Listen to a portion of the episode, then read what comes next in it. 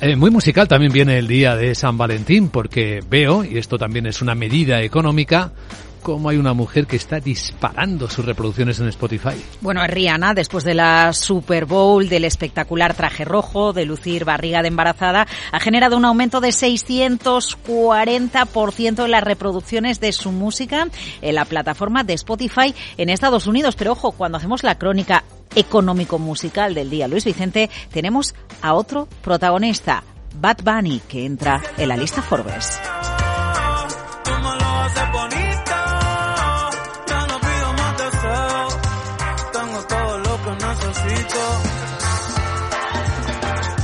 El cantante urbano Bad Bunny debuta en la lista de la revista Forbes de los 10 artistas y creativos mejor pagados del mundo. Es el único latino, Luis Vicente, y la lista la lidera todavía el grupo de rock Genesis, ese es de nuestra época. E incluye además a Taylor Swift, a Sting, al actor Brad Pitt, famosos que conjunto ganaron en el año 2022 1.300 millones de dólares. El puertorriqueño Bad Bunny ocupa la posición número 10 y de acuerdo con Forbes en 2022 el año aportó al intérprete eh, unos ingresos de 88 millones de dólares.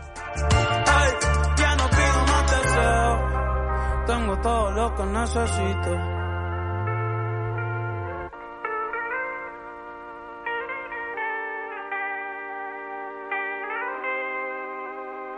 Capital, la Bolsa y la Vida, el programa de radio que despierta la economía, con Luis Vicente Muñoz.